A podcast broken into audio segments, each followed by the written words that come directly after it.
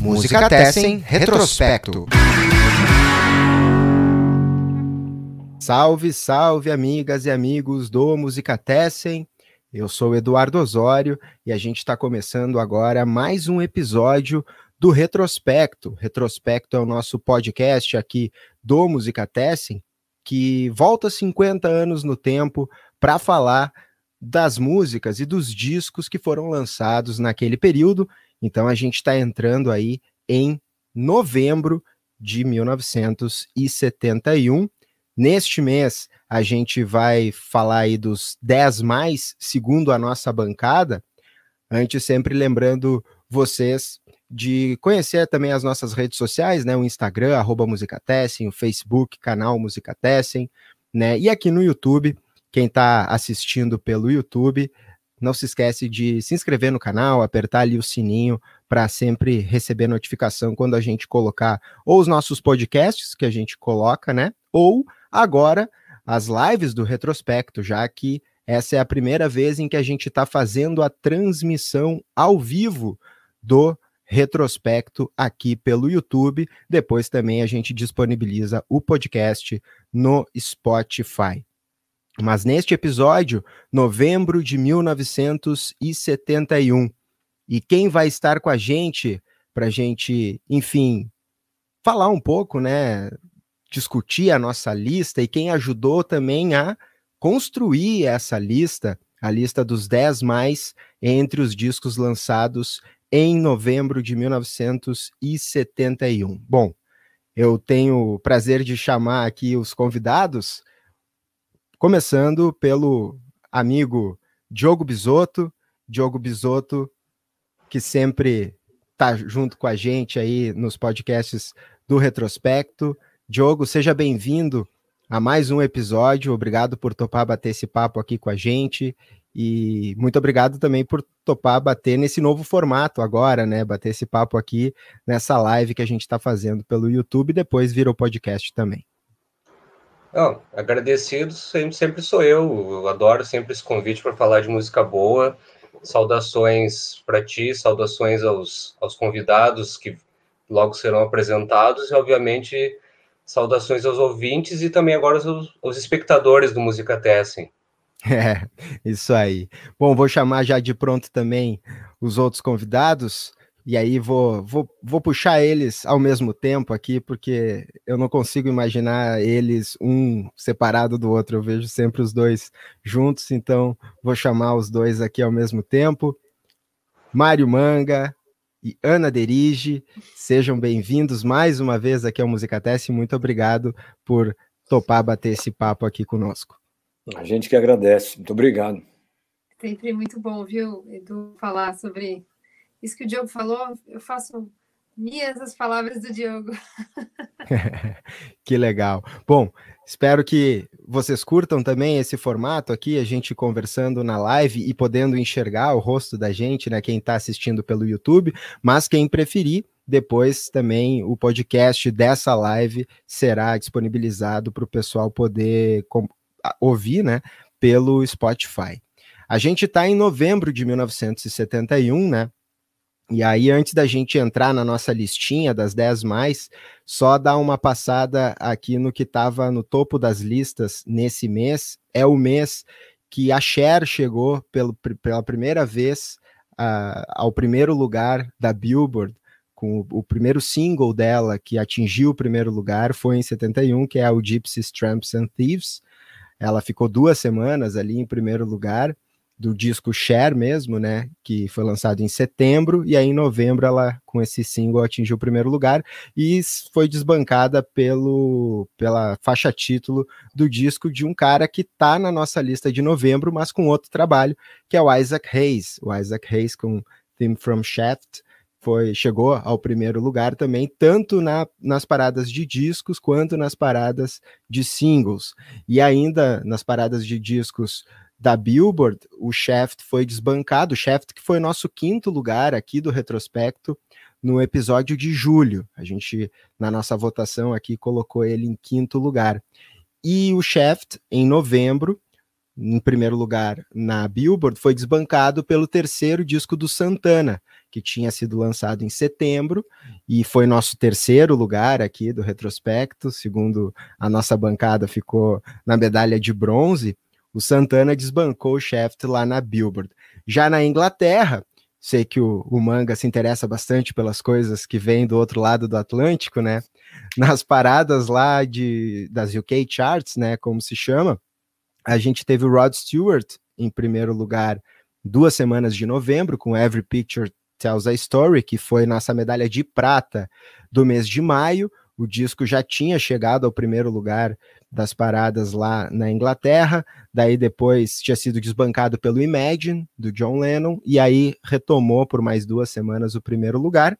Ele foi desbancado por uma coletânea que eles faziam lá na época, uma coletânea de baixo orçamento bem interessante assim, eles pegavam uh, artistas uh, de estúdio e faziam versões muito parecidas com os arranjos das músicas originais, músicas que já faziam sucesso, e aí eles faziam essas, essa coletânea chamada de Top of the Pops, e, e aí ela saía num, num preço mais baixo, né, do que seria uh, com os artistas originais, e daí com isso vendia bastante, também atingiu o primeiro lugar. Depois, as charts lá proibiram que esse tipo de disco uh, pudesse concorrer, porque era uma concorrência desleal, né? Já que o preço era muito mais baixo do que os discos normais. E finalizando novembro de 71 nas charts britânicas, na, nas paradas de discos, chegou em primeiro lugar dos mais vendidos, o nosso primeiro lugar daqui. Daqui a pouco a gente já vai falar dele, do quarto disco do Led Zeppelin, também chegando em primeiro lugar. Já nas paradas de singles lá na Inglaterra, o Slade tomou conta de todo o mês de novembro com o single Cause I Love You, que foi um single que não, não entrou em nenhum disco, foi só lançado como um single e depois deu nome a uma coletânea que o Slade lançou em 1972. Dando essa contextualizada no que estava em primeiro lugar nesse, nessas paradas, principais paradas aí do, do mundo pop, a gente entra então na nossa lista dos 10 mais de novembro de 1971. Nesse mês, foi novembro é um mês um pouco fora da curva, se a gente pegar, sempre tem muito mais disco em novembro, até conversando com o Diogo, a gente ponderou se poderia ter alguma relação com a chegada do Natal, por exemplo, né? O pessoal vai lançando para na época, né, em que se dava discos de presente com mais frequência, né? Já lançava em novembro, que era para já ter aí a dica do pessoal poder comprar para as festas de fim de ano. Então a gente teve 60 discos na nossa lista uh, bruta, né? Normalmente são em torno de 40, mas novembro foram 60. Nós quatro fizemos cada um a sua lista de 10. Ao todo foram citados 22 discos. Dois deles foram citados pelos quatro, e a gente ficou com uma lista com quatro discos da Inglaterra e seis discos dos Estados Unidos. Mas o campeão, mais uma vez, já perdi as contas de quantas vezes os discos ingleses sempre levam a melhor aqui nas paradas do retrospecto, né? E a gente entra então agora na nossa lista final para discutir e dar mais ênfase, claro, para o nosso grande campeão. Discos cinquentenários. E, em primeiro lugar, ficou, como já antecipei ali falando das paradas, o quarto disco do Led Zeppelin, o LED 4. Deixa eu ver se eu consigo mostrar. Eu tenho o CD aqui, né? Tentar mostrar aqui. Eu não, LP eu não tenho, não tenho nem toca-disco, adoraria ter. Então, esse foi o nosso grande campeão, disco lançado no dia 8 de novembro. Então a gente está gravando agora dia 16, semana passada completou os seus 50 anos. E o LED 4 foi aí com 100 pontos, ó, o Diogo tem ali também, foi o nosso grande campeão de. E assim, foi o meu campeão também, eu coloquei em primeiro lugar, e eu até achei que não seria o meu primeiro lugar, olhando os discos antes de escutar, mas é que não adianta, assim, não, não tem uma música para tirar desse disco, eu acho, e, E, enfim, ele é bom do início ao fim, não tem como pular uma faixa, não, é, é impossível, eu acho, né?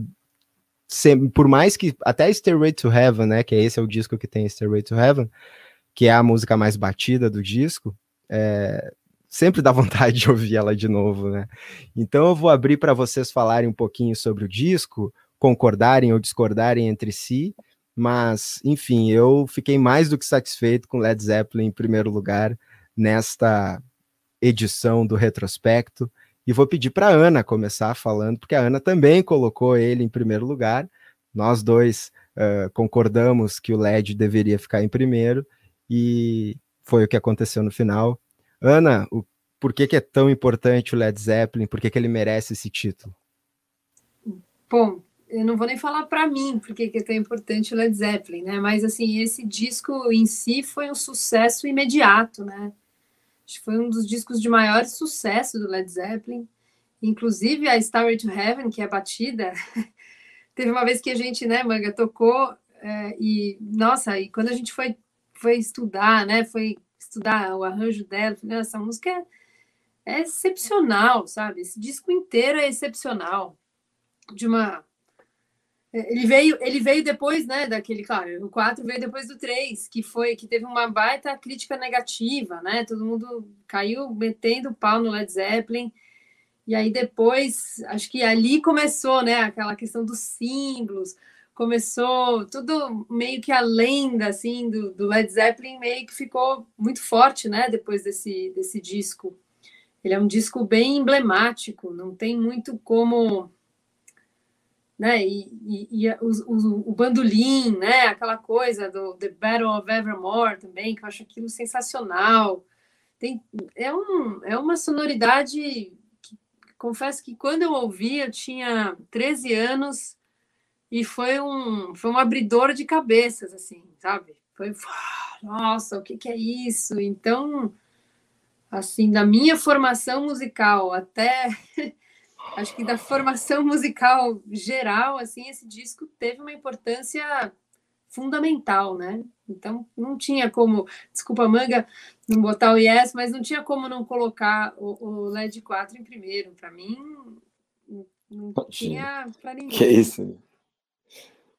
É certo, não, mas então, é, Diogo e Manga não colocaram o Led Zeppelin em primeiro lugar da sua lista, mas colocaram na segunda posição, ou seja, né, Uh, também deram a sua devida importância para o disco do Led Zeppelin, que é o LED 4, mas que não é exatamente o LED 4, né? Ficou conhecido assim depois. Ele também é conhecido como Four Symbols, né?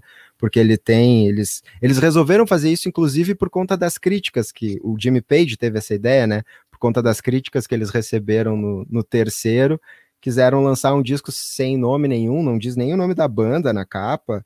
É. Imagino que a gravadora deva ter tido alguma estratégia para identificar o, o disco nas, nas prateleiras na época, né? E aí o, o disco ele vem assim com esses símbolos que cada um uhum. escolheu um símbolo ali para representar um integrante da banda.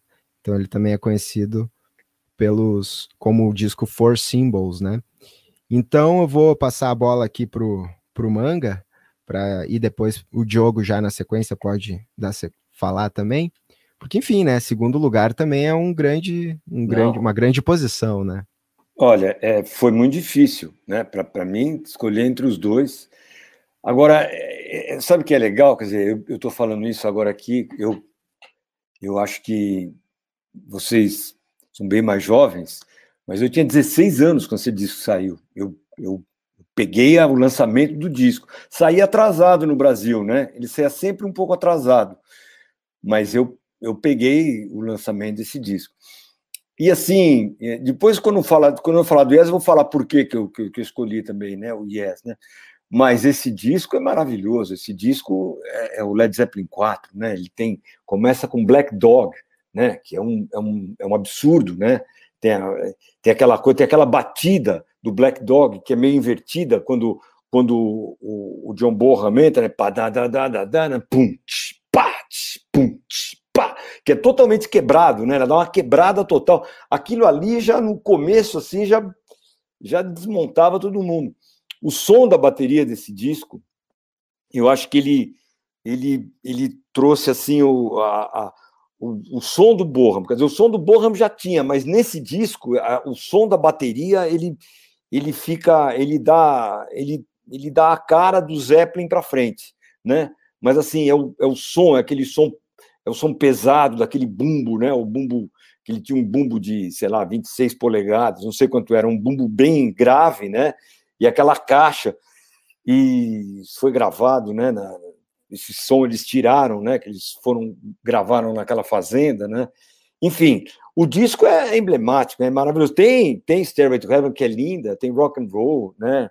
Tem é, é, é demais. O disco é, é, é, maravilhoso. O disco inteiro é maravilhoso. Foi difícil para mim ter que escolher entre um e outro, mas é, enfim, tinha que escolher, entendeu? Então tudo bem. Mas depois eu falo o porquê do Yes. Qual foi o, o motivo, né?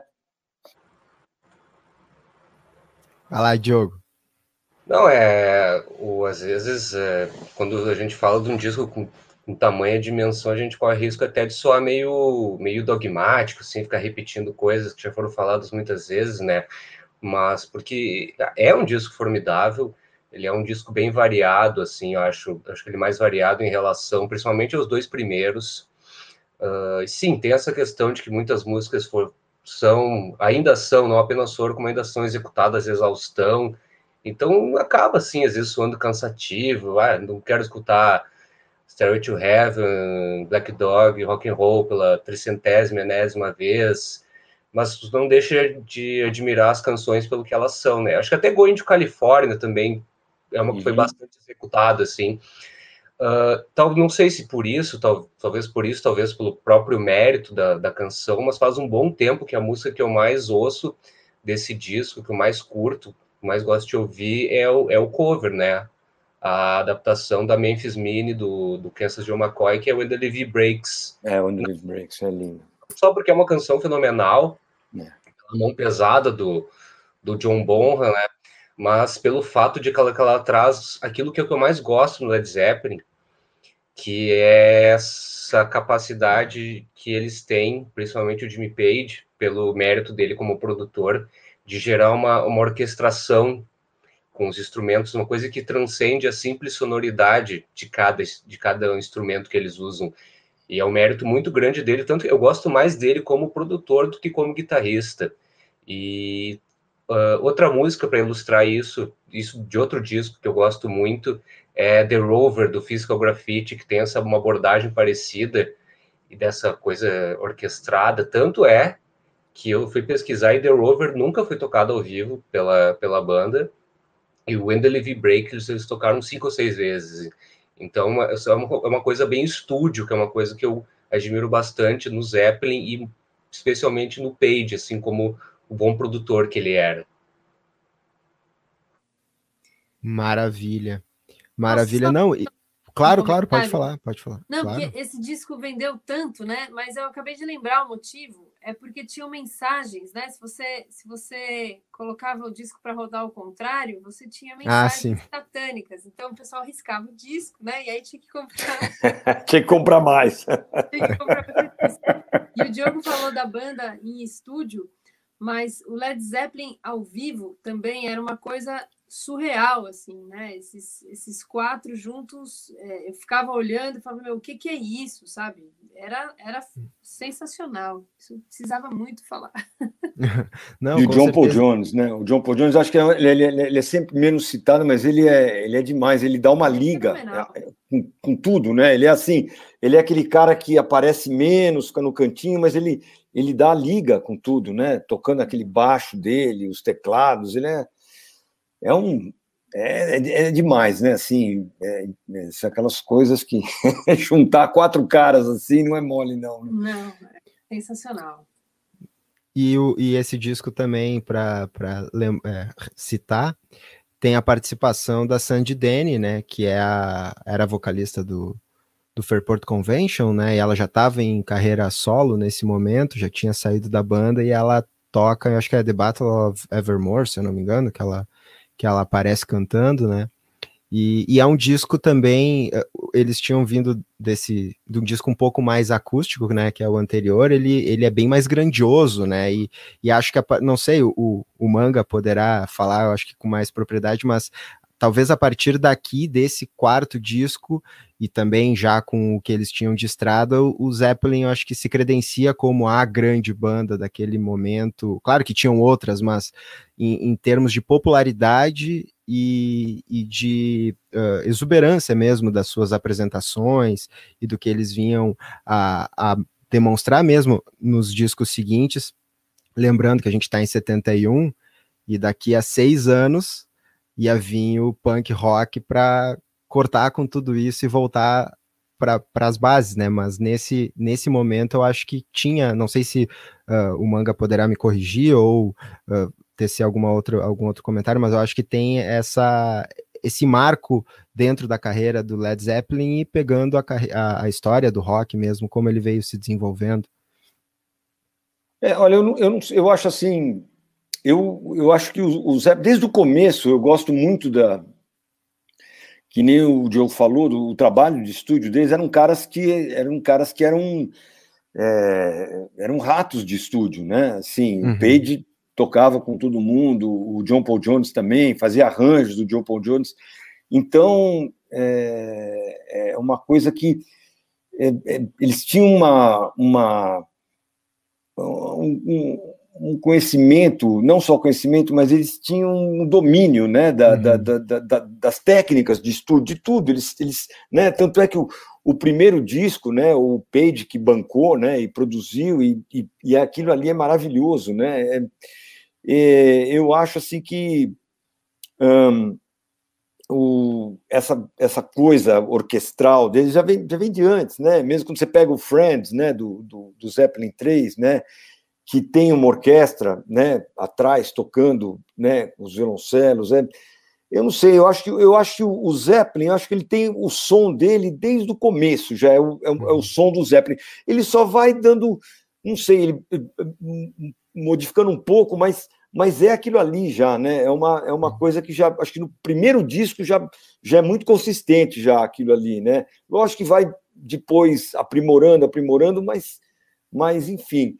É, por isso até eu, eu, eu, acho assim que o quarto disco eu acho maravilhoso, mas, mas é, não é o que me surpreendeu, entendeu? O, o Zeppelin me surpreendeu desde o primeiro disco, entendeu? E eu conhecia, quando saiu o quarto, eu já conhecia o primeiro, o segundo, então era uma, era uma consequência, eu acho, né? Mas desde o primeiro eu já acho uma banda assim que veio com, com um som já com, com maduro já, né? No primeiro disco, poderia dizer, né?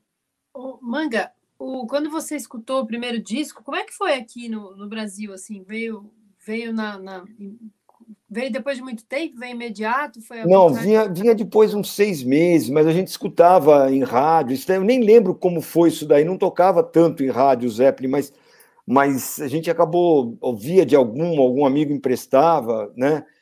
A primeira música que eu ouvi foi Good Times, Bad Times, que foi a primeira do disco. Eu falei, o que, que é isso? Né? Era, era um absurdo, né? Se ouvia aquela sonoridade, aquela a guitarra, a bateria do John Bonham, era, e era, era demais, né? Tudo, né? O primeiro disco inteiro. Então, é, é era, era demais, era, era uma pancada.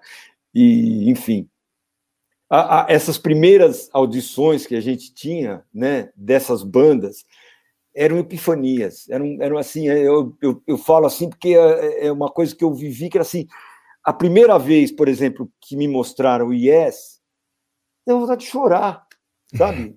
Dá vontade de chorar, porque era falava, o que, que é isso? Como é, da onde vem isso daí? De onde, de onde os caras, né? Como é que esse som, né?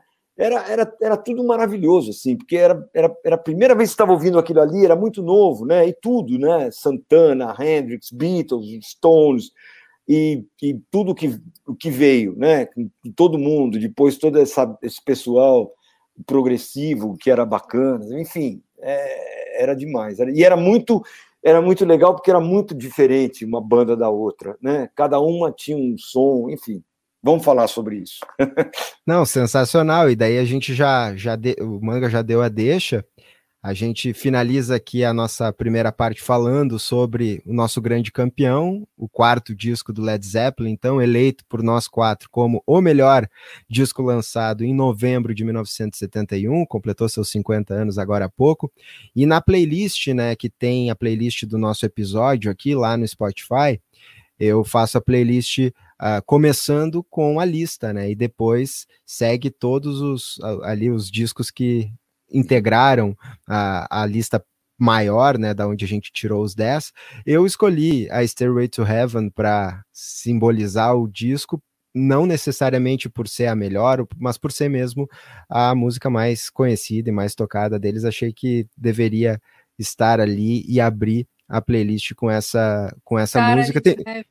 E eu acho que é, é, é, eu acho que é o tipo é, é o tipo da música que, que que representa eles, né? Quem não é muito ligado em rock, não conhece Led Zeppelin, ou só ouviu falar, se fala, não, é a banda que você vai uh, né, fazer a referência de qual música tu vai puxar, normalmente se puxa, eu, eu pelo menos puxo Stairway to Heaven. Mas em segundo lugar, e aí, normalmente aqui no retrospecto, a gente eu, eu, eu puxo o segundo e o terceiro lugar juntos para a gente falar. Mas agora eu vou dar um destaque para o nosso segundo lugar, até porque a pontuação ficou bem, uh, bem separada, assim, né? O Led Zeppelin ficou com 100 pontos na nossa, no nosso sistema de pontuação final, e o segundo lugar ficou com 66 pontos, que é o disco do Yes, o Fragile ou Fragile, que é o segundo dessa trilogia que a, alguns críticos falam, né, do, de três discos, uh, os melhores da carreira do Yes, o Yes Album, depois este, e, de, e em 72 viria o Close to the Edge para fechar, a, com perdão do trocadilho, para fechar essa, essa tríade de três discos. Mas em segundo lugar ficou o Yes, e foi o primeiro lugar do Diogo e do Manga. Agora o Manga vai poder falar por que, que o Yes é o primeiro lugar dele, o Diogo também. Uh, a Ana colocou ele, se eu não me engano, na sétima posição, né, Ana? Se eu não estou me enganando, é, pelas minhas contas aqui é a sétima posição, e eu não listei o Yes é, enfim, eu ouvi com carinho o Yes, mas, mas não, mas acabei, acabei deixando de fora da minha lista, não, não, não, enfim, era, eram 60 uhum. discos também, tá, para minha, talvez se fossem menos ele entrasse, não sei, mas eu vou abrir para o Diogo falar uh, e, e dar todo o tempo para ele poder defender o nosso segundo colocado, mas que na visão dele é o melhor desses lançados em novembro, disco que saiu só para dar aqui a data mais precisa, dia 26 de novembro de 71. Diga lá, Diogo. Esse eu também tenho a minha copiazinha aqui. é, não, eu, eu já lembro que eu disse na oportunidade quando a gente abordou o The Yes Album, que eu também participei dessa edição do Música Testing, que para mim o, Yes, pelo menos, especialmente dessa época, se ele passa muito longe dessa ideia que, que pelo menos que eu percebo que as pessoas têm de progressivo chato, autoindulgente, e para mim o Yes é, é, felicidade em forma de música. Eu acho que, que especialmente esse quinteto que gravou esses discos mais maravilhosos, eles poderiam fazer um disco sobre serial killers que, que via ser algo leve, assim. uh, outra coisa que uma coisa que tu pega uma pessoa vai olhar desavisada assim dá uma olhada no disco aqui e vê que tem cada músico tem meio que uma espécie de um momento solo assim uma faixa solo dele isso pode deixar a pessoa com os pés atrás dois pés atrás né só que eu acho que do jeito que foi feito eu acho que funcionou tudo certinho primeiro porque algumas das músicas são bem curtinhas segundo porque as que são mais longas elas são, são bem dizer praticamente canções normais assim não são um, só interlúdios ou momentos muito essencialmente solo, né? Que é a, a The Fish, do Chris Squire, e Mood for a Day, do Steve Howe. Essa, principalmente, assim, que é de uma candura, assim, sensacional, né? E fora isso, a gente tem o, filé do disco, né? As canções propriamente ditas, que são absurdas. Eu acho que, que Roundabout, eu acho que ela é perfeita porque ela representa aquilo que eu mais gosto no progressivo, que não são tanto as músicas mais longas, essas suítes assim que, que ocupavam o lado inteiro do vinil, assim. Claro, algumas dessas músicas são muito boas, mas que eu curto mesmo são esses épicos mais compactos, assim. Muita coisa acontece num, numa duração nem tão longa assim. Eu acho que Roundabout tem muito isso. E apesar disso, ela ainda tem um apelo pop, que ela, ela consegue te pegar, assim, você lembra depois de muita coisa dela. Eu acho que Heart of the Sunrise é outra música sensacional, mais ou menos nessa linha.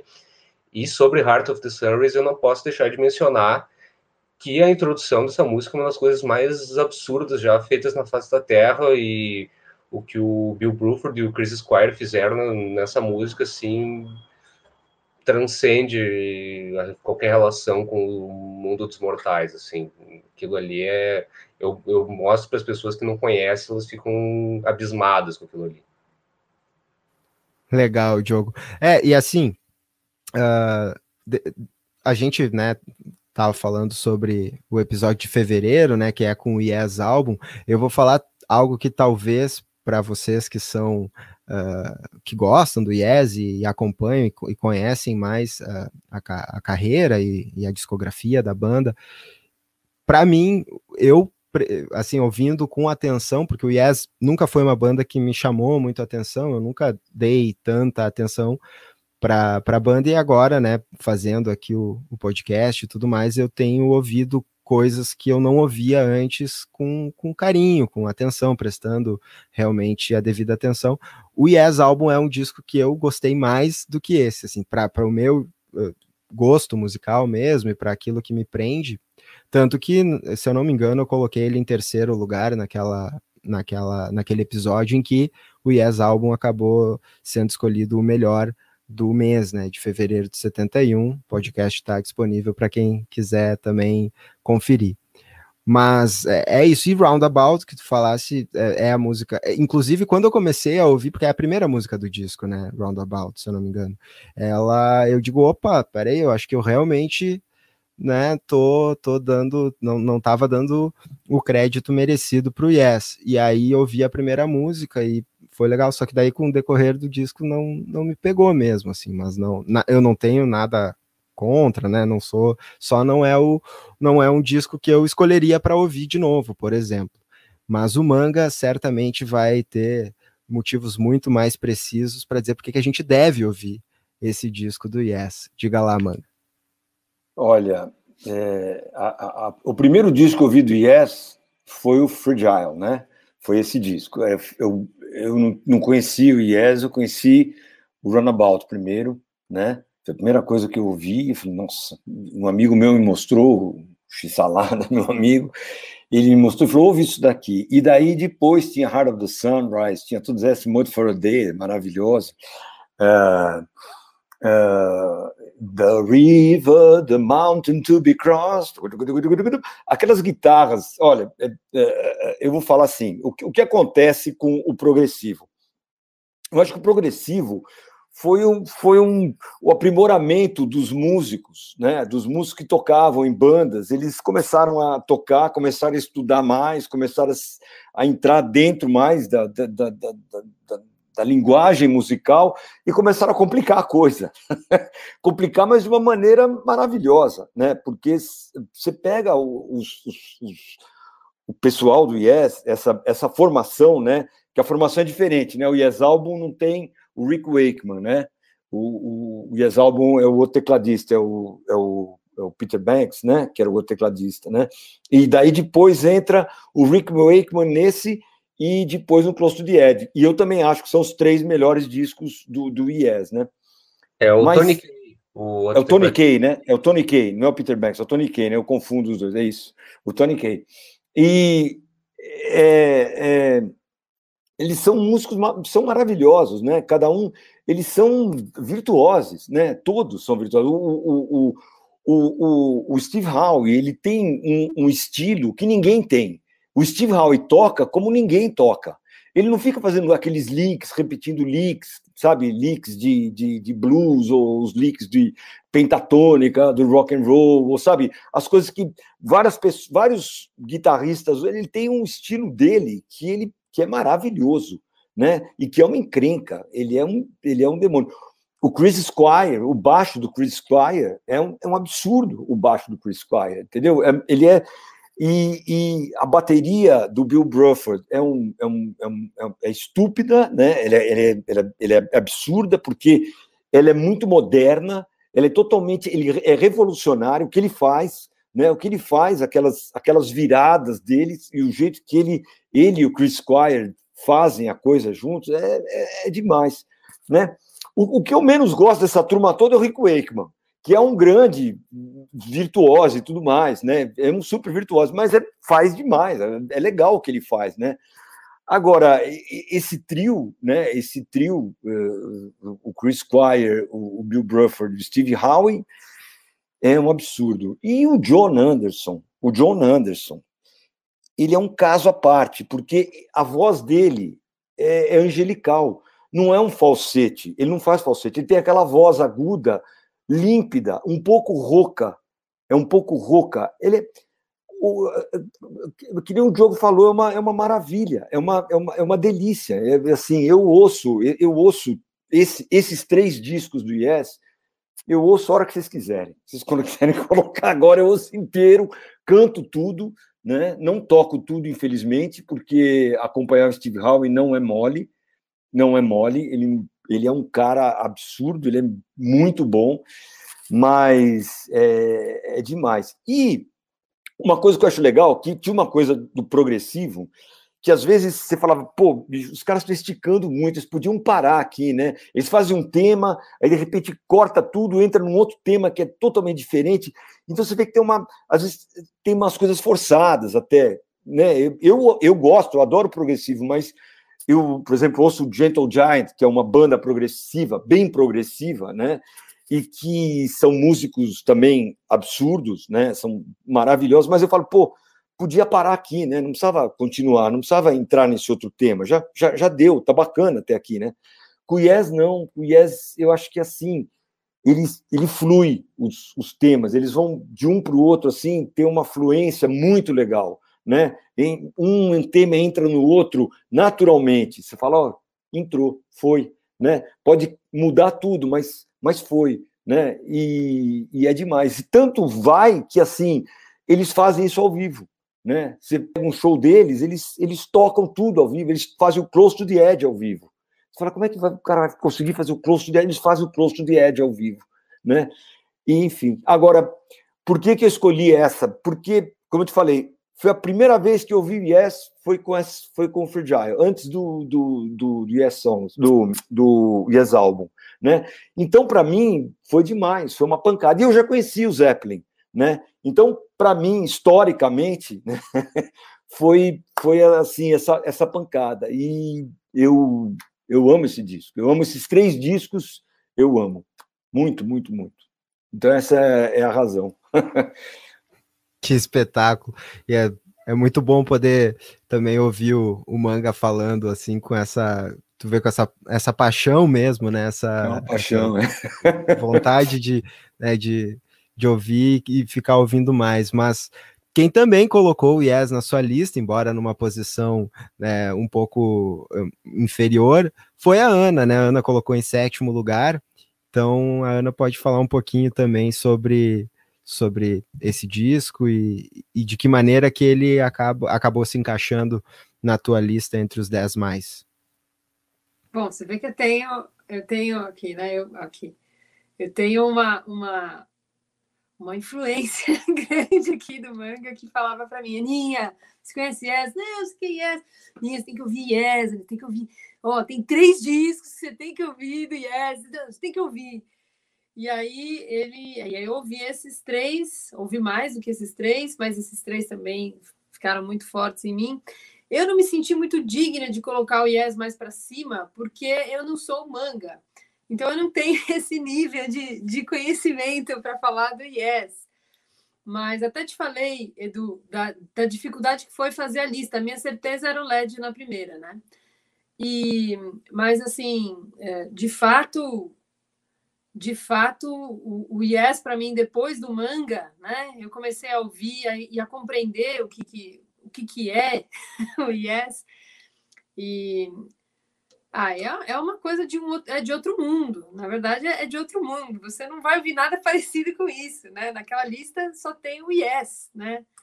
E isso é fantástico, né? Isso que o, que o Manga falou dessa congruência, vamos dizer assim, dos sons, né? Eu acho que também é fenomenal, porque não é algo que é cansativo. Né? Tem, assim, confesso que depois do, do Close to the Edge, né, tem uns que já me cansam um pouco, assim. O meu preferido do, do Yes é o Close to the Edge. Eu adoraria fazer o Close to the Edge inteiro. já falei pro Manga. São só quatro, né? É isso? Mas... Fala, Manga. Não, que a gente, a Aninha, a Aninha quer fazer o And You and I. Eu falei, Aninha, não dá em dois para fazer o And You and I. Eu falei, não dá, nem se você chamar mais uns cinco músicos a gente vai conseguir. É complicado, mas era, é uma música, são músicas bacanas demais, enfim. Um e dia vai dar. De, de a gente ter que tocar, ter que não, a gente gosta de tocar, mas de ser o nosso trabalho, quando eu nunca toquei com o manga, o And You and I, nem Ainda Sinal Good People a gente já experimentou alguma coisa, mas assim, realmente quando você interpreta o som e interpreta um cara como John Anderson, você entende o que que é, o que que é, né? A gente até depois vai falar do Rod Stewart, que também para mim é uma, é uma lição de, de... Bom, Robert Plant, todos esses caras, né? Então, assim, o John Anderson, ele é um cantor espetacular. O que ele faz é espetacular. E o mais interessante é que você observa ele, ele está pleno, né? Ele não tem uma tensão, ele é fantástico. Então, assim, para mim, não tinha como não, não deixar esse disco na. tirar esse disco da lista, pelo amor de Deus. O disco tinha que estar na lista. É isso. Bacana, Ana. Bom, assim, é, se vocês quiserem também interromper, retomar algum disco, alguma coisa, é tudo livre aqui, né? A gente vai dando sequência, mas é tudo tudo livre. Você esqueceu de falar alguma coisa? Não sei se o Diogo quer falar alguma coisinha. Tua vez de brilhar. Agora é tua vez de brilhar. não, não, beleza, beleza. A questão é a seguinte: até pegando o, o, o link da Ana, né? O John Anderson é sensacional também, é um, é um grande cantor, eu, eu, reconheço isso, inclusive é uma das, da, um dos pontos que uh, me chamaram a atenção no Yes álbum, é, são os vocais daquele, daquele disco, né? E agora a gente vai seguir então para o terceiro, quarto e quinto lugar, a gente vai fazer essa, fechar o top 5 da nossa lista de 10, dando sequência para a medalha de bronze, que na minha, na minha, na minha uh, concepção, ficou em segundo lugar e é um outro excelente cantor, uh, pelo menos para o meu gosto, e eu, eu acho que o, o Harry Nilsson, com o Nilson Schmilson, uh, ficou em terceiro lugar, ficou na minha segunda posição, e o, o Nilson é um cara que eu acho, ele eu acho um, um excelente cantor e compositor, né, e ele tem um pouco dessa mística que ele tinha, né, de, de ser um cara tímido, um cara que não gostava né, dos palcos, não, não se apresentava muito e, e, e, ficava um pouco mais recluso, e talvez por isso também não tenha é, estourado mais do que ele estourou, né?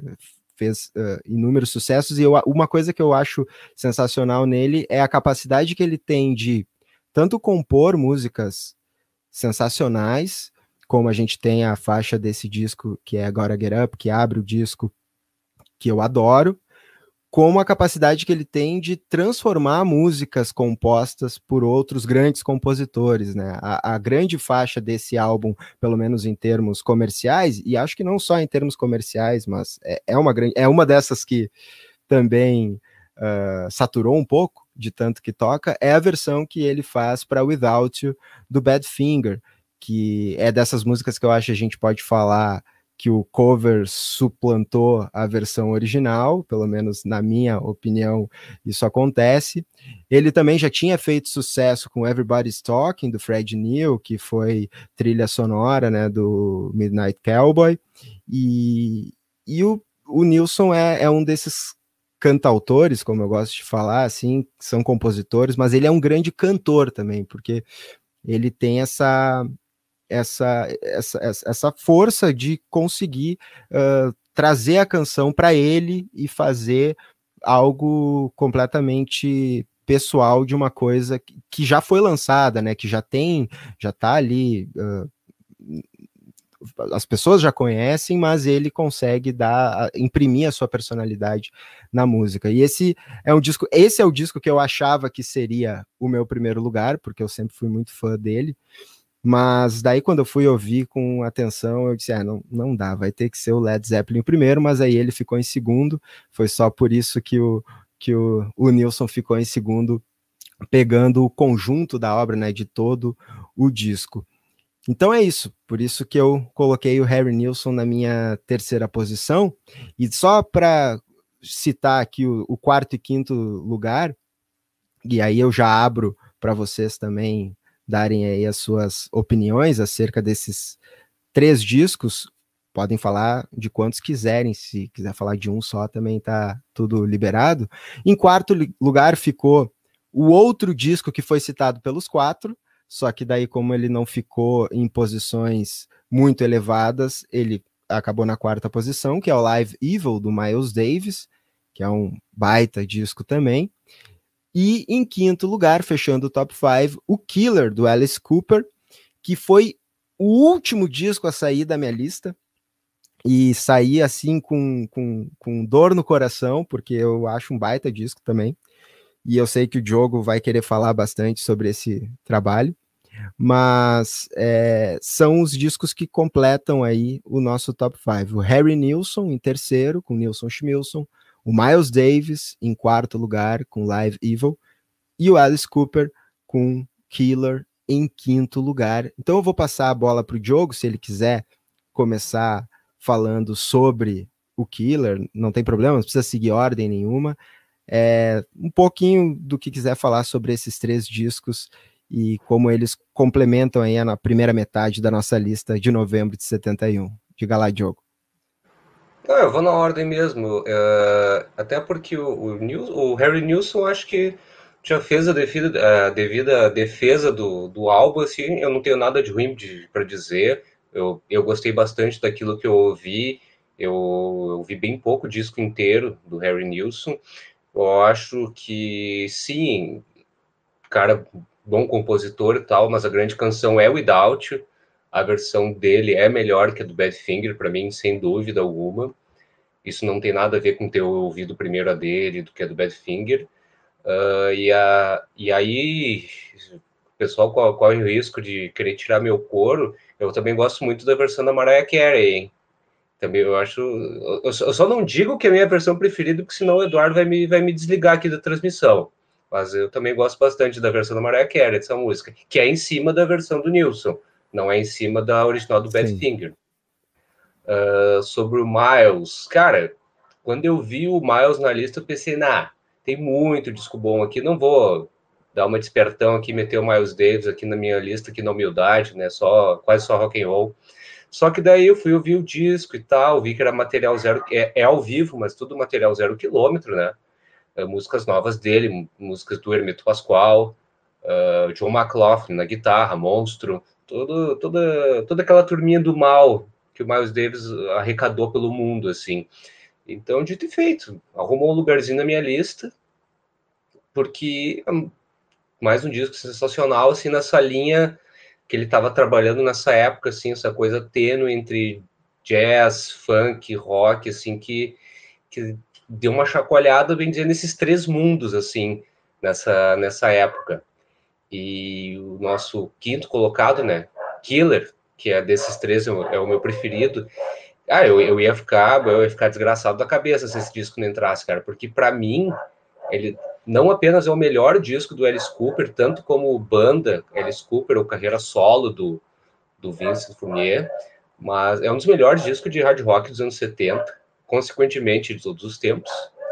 E, aliás, chamar só de hard rock esse disco eu acho pouco, porque ele é, ele é hard, ele é glam, ele é meio garage rock, ele, ele é progressivo também.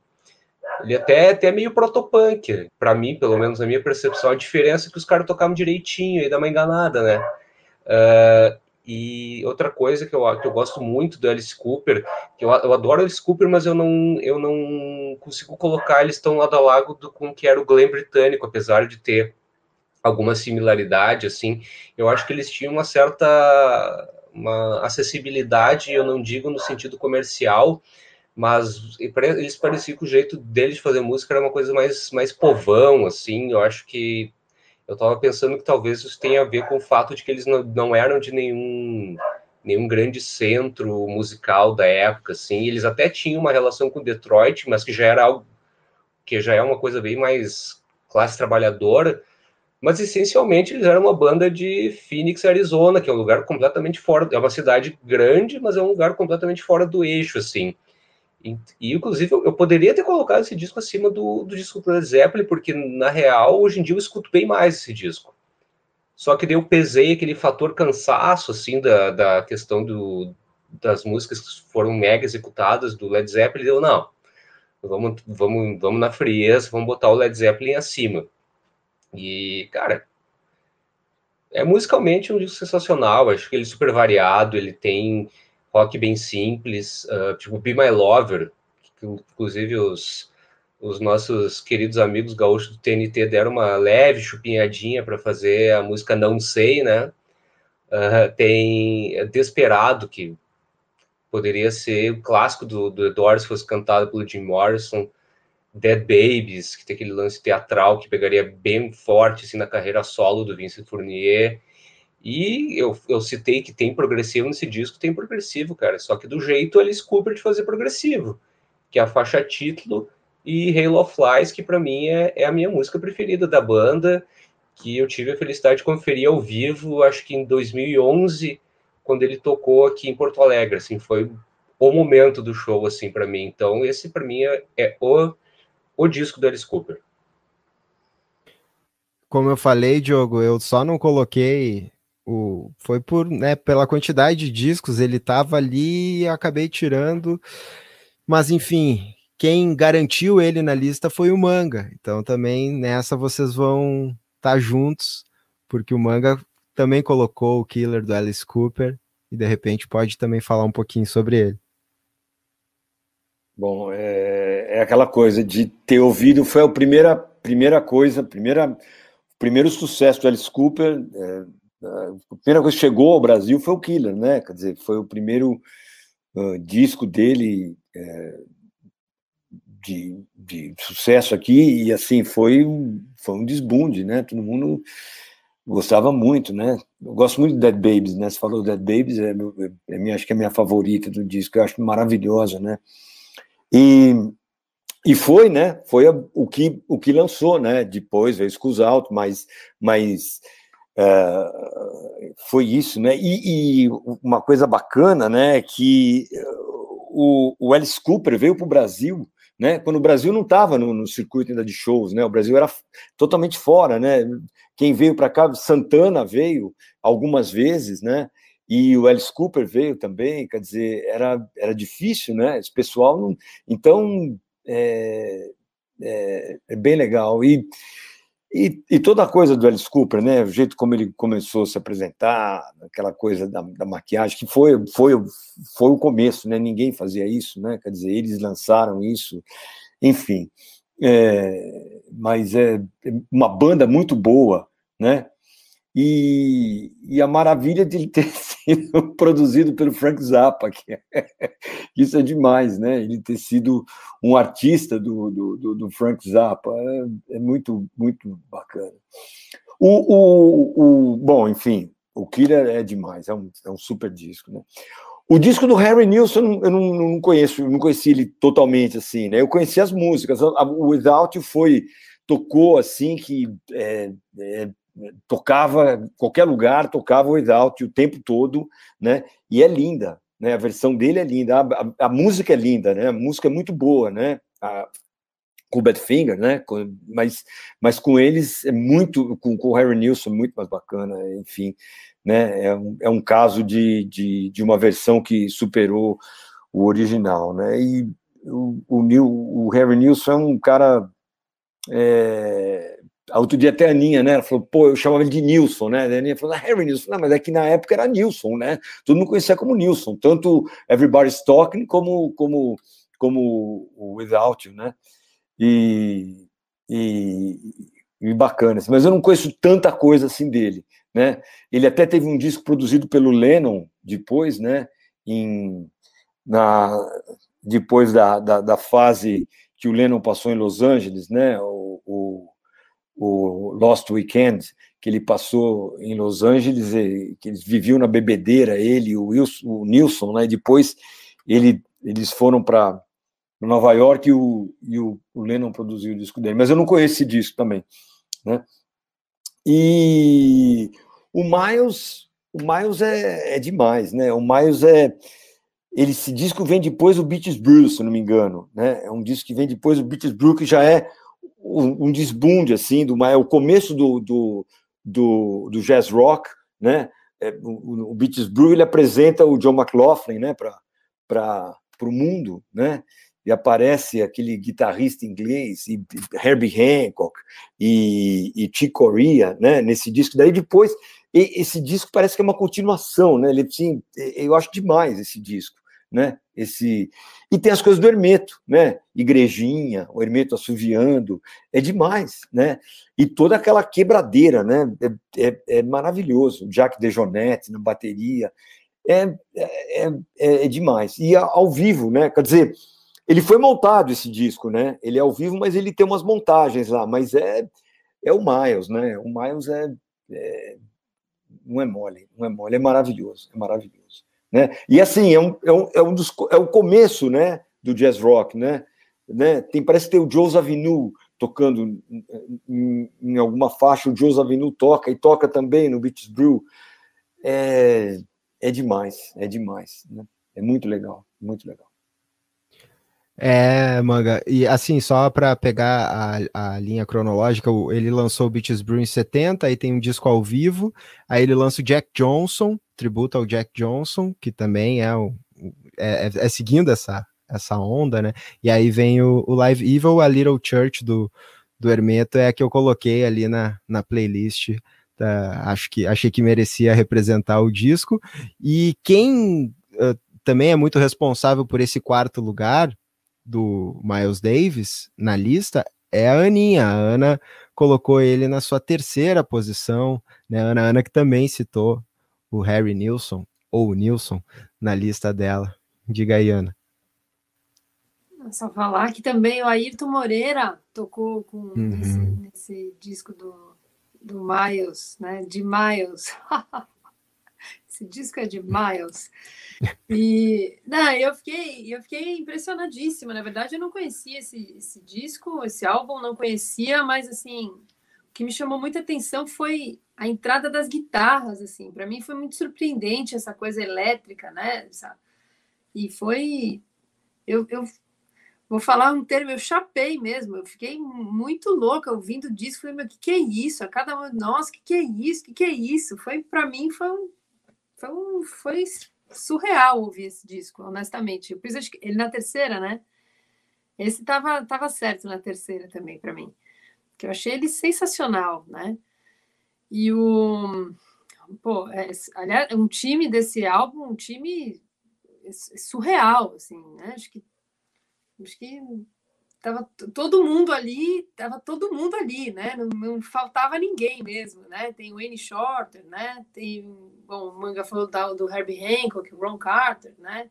Entre outros, assim, enfim, surreal. Achei esse disco realmente surreal. E gravado ao vivo, essa coisa do gravado ao vivo, é por isso que eu falo assim, o, o ao vivo é, é muito interessante para você ver o que, que os caras sabem fazer mesmo, né? Porque é foi uma pedrada sensacional. E Harry Nilsson, eu adoro Harry Nilsson também. Eu, cara, eu, agora Get Up, eu acho essa música demais, assim, acho um clima bacana Outro dia mesmo, viu? Não sei se, foi se era ele mesmo que não mostrava o rosto, mas eu sigo Harry Nilsson no Instagram e, tinha, e tava tocando Gora Get Up. Falei, que loucura, meu, olha isso. e a Without You, eu, eu peguei uma época da Without You, né, da Mariah Carey mesmo, e eu não aguento essa música. Primeiro, eu não suporto essa música. Mas eu, mas eu, eu tenho, né, assim, eu respeito e por isso também que eu coloquei nessa minha lista o que que foi a versão de Without do, do Nilson, né? Que é bem, bem mais legal chamar de Nilson mesmo, mesmo, viu, Manga? E, enfim, é isso. É Wilson. é Nilson. Legal. Assim a gente termina a nossa. Diga lá, Manga. Não, só falar uma coisa que, que é, que é do, do, do Miles, né? Que é, é, eu não sei como é que é a história, mas deve ter sido isso, né? Que o Ayrton, acho que tocava lá antes, né? O Ayrton Moreira, né? E daí acho que ele falou: vou apresentar um amigo meu para vocês, né? Deve ter sido isso, e trouxe o Hermeto, né? Sensacional. Que, né? E amigo de ter tocado com ele aqui no Quarteto Novo, né? Que, é, que era maravilhoso, né? Enfim, era o, muito bacana. O Ayrton, o Ayrton mora, mora, mora quanto tempo fora do Brasil, Manga? Não sei, mas ele foi o primeiro, da, da, assim, não o primeiro, mas ele foi, ele, ele tocava no Quarteto Novo e saiu para ir para lá, assim, não sei como é que ele foi para lá, onde foi, como é que ele conseguiu, o que, mas ele, ele foi e já e já se já se enturmou com, com a nata do, do jazz americano, que né? louco, né? né? Isso. É, né? Percussionista, né? Cheio de, né? Aquela coisa brasileira, birimbau, pandeiro, cuíca, né? Nesse disco tem muita cuíca, né? Esse cuíca. disco de repente tem uma música cuíca. inteira que né? E, e, e, e, então isso bateu, né? O pessoal pirava com isso, né? E ele, né? Enfim, Maravilha. Disco é demais mesmo. Fiquei impressionadíssima, sério. Eu sei que não deveria falar isso, mas é verdade. Eu não conhecia esse, esse disco. Achei surreal. Bacana, bacana. É, é e um não dos... citei o Alice Cooper, tá? Perdão, Diogo, Manga, não citei o Alice Cooper, mas eu chego lá um dia. não, então, é uma das ideias também do, do, do programa, né? Tanto para os convidados como para quem está assistindo, é, é isso, é descobrir coisa nova também. Eu descubro várias coisas novas aqui, sempre ouvindo os discos para colocar na lista. A gente vai agora para a segunda metade da nossa lista, e aí eu vou falar os cinco discos que ficaram da sexta à décima posição, e aí eu abro para vocês falarem sobre aquele disco que vocês quiserem falar, se quiser falar mais de um também é tranquilo, porque daí já fica mais uma coisa, a partir da, da segunda metade, alguns discos já são mais pontuais, assim, né? No sexto lugar ficou Grand Funk Railroad, mais uma dobradinha Diogo e Manga, os dois que colocaram eles lá. Sabia que eu, que eu ia acertar em convidar os dois para o mesmo, mesmo episódio. Depois, em sétimo, Faces, que daí eu acho que é a dobradinha eu e a Ana, porque eu também adoro Faces e a Ana também. Em oitavo ficou Isaac Hayes com Black Moses, que ficou empatado com o Genesis em Nursery Crime. E aí a Ana que desempatou. A Ana desempatou e colocou o Isaac Hayes em primeiro, mas porque ela não, não citou nenhum dos, dos dois, e aí ela, como ela, ela era a única que não tinha citado nenhum dos dois, ela que teria que desempatar, né? Daí ela acabou colocando o Isaac Hayes em oitavo e o Genesis em nono. E quem fecha a nossa lista é o disco da Ana, porque foi ela que citou Ike e Tina Turner com Nuff Said, colocou no segundo lugar dela, que rendeu o décimo lugar na lista final mas eu vou fazer a, ro a roda girar e vou já passar para fazer a, a dobradinha Diogo Manga, começando pelo Grand Funk. E aí, se vocês quiserem seguir por Genesis, que também tem uma dobradinha aí, aí vocês fiquem à vontade. Não, o Grand Funk ele até surpre... me surpreendeu um pouco que ele não entrou apenas com o meu voto, né? Entrou com o voto do Manga também, porque eu não vejo o Grand Funk como uma banda muito lembrada aqui no Brasil, assim. Uh, eu adoro, eu adoro a banda e tal, mas eu não, não vejo assim, não tenho essa percepção de ver muita gente que curte e tal. E, e essa, essa, esse disco é, é, o término da fase inicial deles, né? Que quando eles se livraram do, do, do empresário deles, o Terry Knight, que era produtor deles também, né? E assim como o Alice Cooper, eu também sinto um eco, apesar de ter, de ter, todo um senso melódico, assim, eu acho que eles têm uma crueza, assim, eu sinto um certo eco meio protopunk na música do Grand Funk, eu sei que posso posso estar soando meio herege para algumas pessoas, só que, só que é aquele esquema, a execução era força bruta, timbre na veia, baixo estourando, a produção bem simples, uma aura bem ao vivo, assim, eu acho que os caras gravavam super rápido, só que os caras tocavam direitinho, groove caprichado, cantavam bem. Mark Farner era um baita vocalista, eu vi o, o Mark Farner ao vivo em 2012, aqui em Porto Alegre, ele continuava cantando maravilhosamente bem, a voz muito bem conservada, assim. Uh, eu, eu posso me manter falando sobre o restante da lista? Quer passar para o manga? Não, fica à vontade aí, pode, pode comentar mais, ah, então, mais alguns. Vamos, Vamos ao restante, né? Cara, o Faces, eu não sou tão chegado no estilo do Faces, mas a banda tem crescido os meus ouvidos, assim, principalmente por causa desse disco. Eu acho que ele é mais variado do que os outros que eu ouvi, eu acho que tem ideias mais bem resolvidas, tem umas baladas bem legais. Gosto das músicas que o Ronnie Lane canta, por mais que o Rod Stewart seja o vocalista da banda, um dos grandes do seu tempo, mas eu gosto dessa variação. É um disco que ficou no quase quase, assim, um disco que vem crescendo, assim, os meus ouvidos. Isaac Hayes, esse eu votei. Esse é um disco assim que, em comparação com o anterior, que a gente comentou já, o, trilha sonoro do Shaft, ele é um pouco mais convencional, mas nem por isso ele é mais fraco, mais previsível de maneira alguma. Assim, eu acho que, que a capacidade do Isaac como produtor, como arranjador, veio no máximo. Assim, eu acho que foi nesse disco que ele chegou ao ápice, assim, não só musical, mas como a, essa persona que ele vinha construindo ao longo dos últimos discos, essa, essa coisa absurdamente romântica, sedutora, assim, que foi até ficando um pouco caricato, assim, com o passar do tempo, né? Mas nesse disco ele tá melhor forma possível, assim, tá redondinho. A interpretação dele maravilhosa, assim, porque tem muito, muito cover, né, nos discos dele. E as interpretações dele são sempre maravilhosas, os arranjos, tudo lindo, um pacote, assim, tudo muito coeso, redondinho, assim. Eu costumo me referir a discos assim que eu, eu não sei se me faço entender, mas é um disco cremoso. uh, que temos o Gênesis, cara.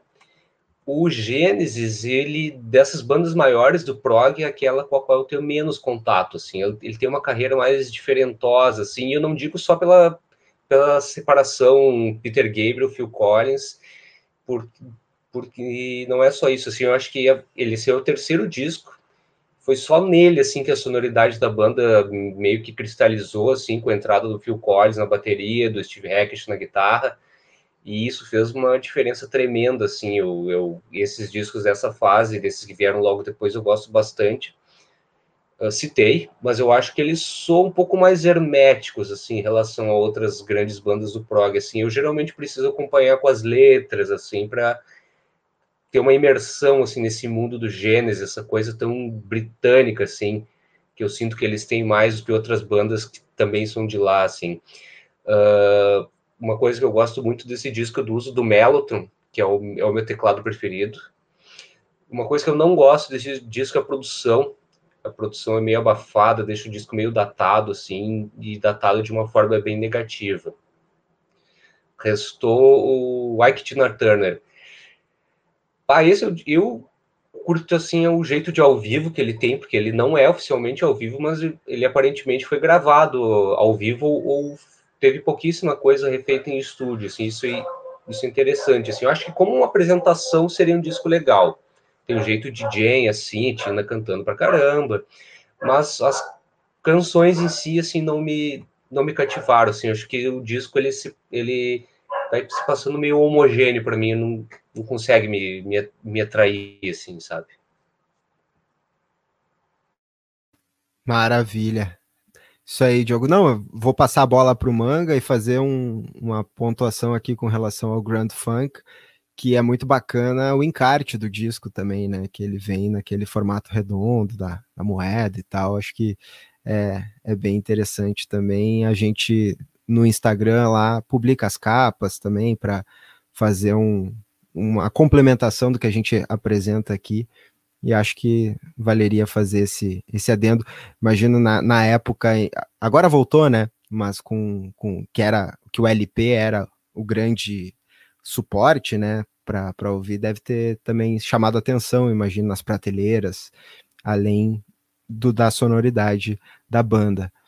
Diga lá, Manga, concorda com o Diogo com relação a esses trabalhos Olha, do Grand concordo, Funk? Concordo. Não, eu vou te falar, eu sempre falo para a Aninha é, que é uma, era uma falha minha, né? Uma falha minha, mas é o seguinte, eu nessa época eu, eu queria ouvir guitarra, eu queria ouvir guitarra. Então, banda que não tivesse muita guitarra não existia para mim. Se não tivesse um alguém debulhando na guitarra, então não tinha muita razão de ser, mas era o que eu ouvi, era como eu pensava na época.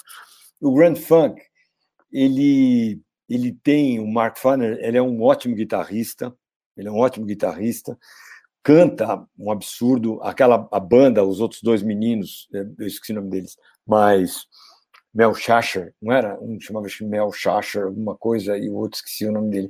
Eles eram ótimos, eles eram tinham um, um groove bacana, assim como como o baterista. Isso, isso. Assim como o, o pessoal do Creedence Clearwater Revival, que eu, que eu, que eu, que eu gosto muito, né? e que e tinha o John Fogerty, que era um grande, eh, tocava bem guitarra, fazia aquelas coisas assim, mas era um ótimo guitarrista e um puta de um cantor, né? Um cantor absurdo, né? Os, os caras tinham, não é, não é só o cantar, mas um, um, timbre de voz maravilhoso, né? Que era uma coisa, eh, era aquela coisa que, que os caras cantavam, a, a voz deles conseguiam furar, entendeu? Passar por toda, por toda aquela aquela aquela quantidade de, de, de, amplificadores que eles usavam, né? Então era, era demais. Esse disco tem, acho que o primeiro sucesso assim do, do, do Grand Funk, pelo menos no Brasil, né? Que é o Footstep Music, né? Que é, tocou bastante também na época, né? E, e eu acho um disco muito legal, acho um disco muito bom, né? Tem tem é, eu não lembro o nome delas todas, mas, mas eu, eu, ouvia muito esse disco, né? I Got, I Got Trembling, acho que era o nome de uma delas, né? Que, que é, é muito legal. I Come Trembling. I Come Trembling, não é? I Come Trembling, isso. isso. I Come Trembling.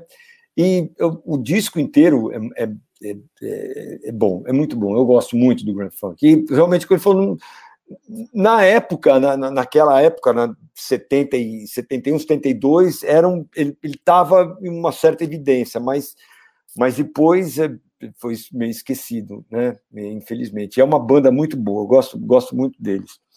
O Gênesis, é, é, que nem o Diogo falou, também é, é, o pessoal que eu menos ouvi do, dos progressivos, né? Talvez, assim, entre, entre outros, né? Que Emerson Lake Palmer, Jet Total, Gentle Giant, mas, mas o Gênesis também ouvi, mas eu gosto, eu gosto, eu gostava desse disco, né? Era uma coisa mais diferente, né? Porque assim a gente comparava, eu comparava muito, né? O Yes e o Gênesis, e, lógico, o Gênesis perdia na minha comparação, né? Porque é, enfim, Steve Howe e o Bill Bruford e toda aquela turma lá, não dava, né? Assim, mas, mas era legal, né? Tinha umas coisas legais. Era, talvez fosse mais uh, uma coisa mais de, de, de, canção, né? Tinham mais canções, assim, eram as coisas eram uh, menores, eu acho, né? Não eram, mas enfim, é, que eu digo menores de tamanho, né? Mas mas enfim tinha comparação, né? Tinha comparação, mas eu acho eu acho bacana esse disco, né? O quem mais tinha? O Faces, o Face eu conheço pouco, né? Eu gosto, assim, gosto, mas não é uma coisa que eu, uau, que seja, que me chame muita atenção, assim, eu, eu gosto deles, mas não é uh, uma coisa que eu acho o máximo, assim, né? Gosto de algumas músicas, mas não, não sou um cara que curte muito o Faces. O Isaac Reis eu não gosto, eu não gosto, desculpa, gente, o Isaac Reis eu não gosto. Ele, esse negócio que ele falou, esse negócio de. aquela voz, aquele negócio, né? E aquela guitarrinha. Eu não gosto, eu não gosto. Eu não, eu não, eu não aguentava aquela guitarrinha. Eu tinha vontade de chorar quando eu via aquele. Né? E tinha toda aquela coisa do chefe, tinha, que é legal, que é muito bem escrito, muito bem arranjado que o Diogo falou, mas, entendeu? Assim, é, é, para mim eu não, não, gostava, né? E aquela vozeirona cantando, falando assim no pé do ouvido, eu falava, ai meu Deus, e eu não, eu não gostava, eu não gostava. Então eu não gosto do, dele, né? Assim, com essa onda, né? Mas vejo a, a, as coisas boas que ele fez, tudo bem, mas hum, por isso que eu nem coloquei na lista, né? Hum. Quem era o último? Já foi. Ike Tina. Turner. Ike é. Tina Turner, então, esse disco eu também não. O Ike Tina Turner, eu, eu, gosto de algumas coisas deles, né? Mais da, mais da Tina Turner até, né? Mas gosto das coisas, algumas coisas que ela fez com o Ike. A gente toca uma música uh, do Ike Tina Turner que eu acho barato, que é o River Deep Mountain High, que eu acho muito legal, né? Mas é, é, também não pus no, no, meio de todos, porque tinha outros, tinha, por exemplo, tinha o Pictures at an Exhibition, que não entrou, né? Então eu coloquei, uhum. vou falar do Pictures, né? mas não entrou, tudo bem, mas é, enfim, e, e, outras coisas que tinha também, que, que mas enfim, é, é, já não, não, é uma coisa que me é, batia tanto, assim, batia, batia bem mais que o Shaft, né? Batia bem mais que, mas enfim, mas é isso. Né? Legal, bom, bateu esse disco foi na, na Ana, né, Aninha, que foi teu segundo lugar. É, tu és a responsável por Ike Tina Turner estar aí na, no décimo lugar. Então, se quiser começar falando sobre ele, enfim, sobre o que tu quiser. De como diz o manga, a Cantina Turner. Nunca me esqueci disso. Bom, eu canto, né? Então, assim, para mim, eu escuto de um jeito diferente, né? A Tina Turner tá sensacional nesse disco. E esse disco teve é um, é um dos melhores do, do, do casal, né? Vamos dizer assim. Eu detesto o, o Ike, eu detesto o, acho ele um cara nojento, mas estava tocando muito também. Puta, é um puta disco, na verdade, acho que merece um no meu no meu assim, eu acho que merece um, um pouco de carinho assim, porque é um, é um baita disco assim, é, é, de, de não dá para não bater o pé, sabe? É um negócio que chamou muita atenção pelo, pelo, pelo ritmo mesmo, pelo que. Por, por essa. É, mais uma vez, é um troço assim, cantar Tina Turner não é, não é um negócio fácil, sabe? Então você, você entende o que, que acontece ali. Então, para mim, não deu para. Ah, não tem lá. Eu pus em segundo de propósito mesmo para chamar atenção para Tina Turner, que é uma, é uma mulher sensacional. Ela é um, é, é, estupendo o que ela canta, é estupendo. Não tem, eu tinha muito preconceito com ela até cantar. E, e aí é aquela coisa, você estuda, né? O, o, artista em si fala, nossa, que filha da mãe. Então, quando eu escutei, para mim, o que mais chamou atenção foi, nossa, que, que é isso, essa mulher cantando, né? Mais um, um dessa, dessa lista aí. O, bom, o Isaac Reis, na verdade, eu desempatei eu, né, no quesito histórico não foi nada de gosto pessoal. Foi porque é um disco que, em comparação com o do Genesis, né, o Nursery Crime, é um, é um disco que, que foi um dos melhores, né? Como o Diogo falou, tava, era o ápice do Isaac Hayes ali, então foi esse o meu, meu como chama? Para desempatar. Teu critério. Meu critério. E, bom, eu queria falar do Faces, né? Porque eu sou apaixonada pelo Faces, eu sou apaixonada pelo Ronnie Lane. Para mim, Ronnie Lane é, ele abre meu coração em vários, vários, assim, irradia, né? Eu assisti um documentário sobre ele e traduziram ele muito bem, que disseram que o Ronnie Lane era como uma brisa. E para mim é isso que o Ronnie Lane é, uma brisa, aquela coisa gostosa, assim, que passa e traz sempre uma boa frequência. E, pô, tem Stay With Me, Maggie May, Debris, né? É um disco sensacional, é um disco sensacional. Se eu não me engano, foi depois desse disco que o, que o Rod Stewart, né? Tipo, já começou a, a ir embora mesmo, né? Foi a partir desse disco, se eu não me engano. E Rod Stewart também era um cara que eu tinha um pouco de preconceito, achava a voz dele meio parecida com o Pato Donald, até ter que cantar Rod Stewart e falar, nossa, o que, que é isso? Como é que ele faz isso? Enfim, é um, e é um. Puta, eu sou bem fã de Faces. E esse disco realmente. Acho que ele foi o que mais vendeu, né? Algo assim. Ele teve um. Acho que foi um dos, um dos mais. Um dos discos do, dos Faces mais mais, que teve mais uh, vendas, né? Mas enfim, é, eu tava, eu quase pus em segundo esse disco, mas eu, mas eu joguei a Tina Turner ali para porque eu sabia que eu imaginei que ninguém ia colocar nada dela assim e, e é uma mulher importantíssima no mundo do rock and roll também. Enfim, é, é isso. Maravilha, Aninha, não, e com relação só a, ao disco, essa não tem, a Meg May é de 71, mas é do disco solo do... Ai, tá vendo? Já do, do, do Stewart. Essa tem Debris e tem Stay With Me também, que é uh, conhecida. Stay With Me, manga, a gente precisa fazer muito Stay With Me. Essa então tá, já, já fica a dica aqui, porque assim a gente termina a nossa lista dos 10 mais de novembro de 71. Quer falar alguma coisa, mano? Uma história besta. Eu tinha um amigo meu, é, é, a gente estava com, tava com meu tio, né? E a gente saiu, eu, meu tio, amigo, e, eu, e ele falou assim para mim: vamos, vamos, uh, vamos numa festa que tem depois. Eu falei: pô, vamos na festa. Eu fiquei tudo afim. Meu tio falou: não, não vai na festa, não. Não vai na festa. Não vai, não, você vai para casa, né? Eu falei: bom, então eu levo você primeiro para casa, meu tio, né?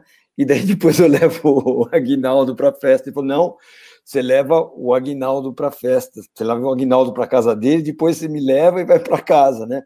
E daí no caminho eu ia falando, eu ia falando pro Aguinaldo, eu ia cantando Stay with me, stay with me, cause tonight I'm gonna stay, né? E, e, e ele não entendeu, né? Porque eu, eu deixei o meu tio e voltei para casa dele, ver se ele tinha entendido o recado, mas ele não entendeu. Então uma besteira. Isso daí, mas eu lembrei agora. Mas, legal. Assim a gente vai encerrando essa nossa lista dos 10 mais, então, daqui do, de novembro de 1971 do retrospecto, que teve Led Zeppelin como o grande campeão. E, como a Aninha já falou, a gente comentou, foi, e aí eu que estou presente aqui em todos os episódios, posso dizer que foi a lista mais difícil de fazer no sentido de muita coisa que ficou de fora desses 10 mais, eram 60 discos e, e tinha discos incríveis, assim, que ficaram de fora, alguns que nem foram citados. O Diogo falou que ele ia ficar muito, muito triste se Killer não entrasse para a lista, no fim entrou. Foi o que aconteceu comigo com o disco do Sly and the Family Stone, There's a Riot Going On, que ficou de fora da lista, foi o meu terceiro lugar. Ele é um disco que eu gosto bastante, ele tem essa virada do que eles vinham fazendo, né? Porque tem toda essa relação com a história também do movimento uh, negro, da luta pelos direitos civis nos Estados Unidos, que uh, tem ali uma. entra num, numa certa decadência depois de um auge, aí surge o movimento também do Black Power nesse momento. E o Sly and the Family Stone, que tinha feito e vinha fazendo uma uma, uma, sonoridade mais, digamos, colorida, né, psicodélica dos discos anteriores, aqui aparece uma coisa totalmente sombria, inclusive com uma produção meio uh, complicada, que também dizia respeito ao que a banda vinha passando ali, né? Uh, enfim, rusgas internas, o Sly uh, afundado nas drogas, e aí a forma como ele grava esse disco e usa uma bateria eletrônica, e tu não entende direito que ele tá cantando, uma coisa meio, parece que parece que mal feita, mas tem todo um, um contexto em cima disso que eu acho que no fim das contas acaba agregando assim a, ao disco. E, e a, a, faixa There's a Riot Going On, que não é uma é uma não faixa, né? Porque ela não existe, ela não, não é uma música, é, é, ela passa batida no disco, né, e, e, o Sly que tinha essa coisa muito da, da pacificação, da união, e, e ele respondeu a uma entrevista perguntado por que, que, que a música era isso. Ele disse: não, é só porque eu acho que não, não tem que ter um. Não tem que ter um riot, né? Não tem que ter uma confusão. Não, não é para existir isso. Então a música passa. E, e o, a, a, música que também não é uma composição, porque não era para ser o, o, o, título do disco, né? Ele acaba respondendo ao Marvin Gaye, que tinha lançado What's Going On, que foi o nosso primeiro lugar aqui, se eu não me engano, em maio. Uh, o Marvin Gaye tinha lançado What's Going On em 71 e ele responde There's a Riot Going On nesse, nesse disco, que tem a capa, que é uma capa que é a bandeira dos Estados Unidos, né? E aí ele usa branco, preto e vermelho, em vez das estrelas ele usa o sol, e aí ele fala, né, do pretos e brancos uh, juntos ali, e o vermelho ele usa porque é a cor que todos têm em comum, que são é o sangue. Então tem todo um, uma, uma filosofia, um conceito por trás que eu acho muito bacana. E, enfim, There's, There's a Riot Going On ficou na nossa 11 primeira posição, mas como a lista vai só até uh, o, no, o décimo lugar, ficou de fora. E assim tem vários outros discos que uh, foram citados, né, pela Ana, pelo Diogo, pelo Mário, e que não entraram, Uh, eu também citei. A minha lista ficou bem black, inclusive. Eu tinha citado Isaac Hayes, tinha citado o Miles Davis e ainda tinha citado Stylistics, que eu achei esse disco sensacional. Uh, o Jorge Ben, eu também coloquei na minha lista que ficou de fora. Negro é lindo, que é. O Jorge Ben aqui tá no, no seu auge, né? E, e, ainda viria a Tábua de Esmeralda e outras coisas por aí ainda. O Billy Preston eu também coloquei uh, ficou de fora. E eu finalizei a lista com o John Martin, porque foi um disco que eu não conhecia e que uh, me surpreendeu e eu acabei colocando em décimo lugar. Mas vocês também citaram Traffic, citaram uh, Humble Pie, citaram o Emerson Lake and Palmer, como o Manga já falou. O Gil tem o disco ao vivo do Gil com a Gal, gravado em Londres, o Gil ainda no seu exílio. Carly Simon, Steppenwolf. Então eu vou abrir agora nesse finalzinho aqui. Se vocês quiserem falar de algum desses discos uh, que vocês citaram e que acabaram ficando de fora, é, é o momento de dar alguma pincelada se vocês quiserem. Lembrando que tem discos incríveis que nem foram citados, né? Por nenhum de nós. Tem o Madman Across the Water, do Elton John, que não foi citado por ninguém. E eu, eu, eu quando eu olhei a lista, eu, é, eu dava como certo que ia estar ali na, na minha ali e acabou ficando de fora, né? Tanto que ninguém citou o disco que abre com Tiny Dancer, tem Maswell Hillbillies dos Kinks, tem o Rory Gallagher, tem muito, muito, muitos discos que certamente poderiam ter sido citados, poderiam estar na lista, e é o que eu comento aqui nos episódios, né? Essa lista é mais um pretexto para a gente fazer o, a conversa aqui, porque certamente se eu passar para vocês de novo, essa lista hoje é, para fazer de novo, é possível que a minha lista já tenha mudado, a lista do manga, em algumas posições, né? Tem aqueles que eu sei, manga, que vão ficar lá em primeiro lugar, não vão sair do primeiro lugar, tá, tá tudo certo, mas algumas coisas poderiam já mudar. Então eu vou abrir para vocês, se vocês quiserem citar algum disco que não tenha entrado nesses 10 mais e que vocês queiram falar para os nossos ouvintes ou espectadores que tem uma procurada porque vale a pena. Diogo, deixa a palavra contigo. Não, rapidinho então, cara. É o que você falou, são tantos discos bons que não puderam entrar no top 10 que o... são três meus que não conseguiram arrumar um lugarzinho, né? Eles acabam sendo só mais três entre vários outros, né? A, a maior falta para mim foi o Traffic, eu acho, porque eu gosto muito, eu acho que eles fazem um som tão particular que eu só consigo definir como o som do Traffic. Uh, o Humble Pie, ao vivo. Eu nem sou tão fã assim, mas esse ao vivo especial tem uma energia assim bem violenta, de show na raça mesmo. E o Peter Frampton tá tocando demais. E o Motorhoople, que foi a maior surpresa para mim. Eu bati o olho e pensei jamais vai ser um que vai entrar. E assim, eu nunca tinha parado para ouvir a banda direito, peguei esse disco, capa feia do caramba, e me surpreendi muito, assim, gosto muito do Mick Rolfs, o guitarrista, que depois ajudou a fundar o Bad Company, que é essa sim é uma banda que eu conheço melhor e eu adoro. Então são três, assim, mas vários outros aí, o Rory Gallagher eu cheguei a considerar, o, o Emerson Lake Palmer também cheguei a considerar, mas acabei não botando, mas, mas é isso aí. Maravilha. Quem citou o Traffic também foi a Aninha. Quer falar de algum dos teus, Aninha? É, foi o que eu, que eu te falei, né, Edu? Foi muito difícil fazer essa lista. Para mim, eu tava, achei sacanagem escolher 10, porque é isso, você deixa um, um Jorge bem de fora, pô, né? Não, não queria, não queria deixar de fora da minha lista, por exemplo, é que eu sou, é que eu sou bitomaníaca. Então, Billy Preston com a produção do George Harrison, eu queria que tivesse entrado, sabe?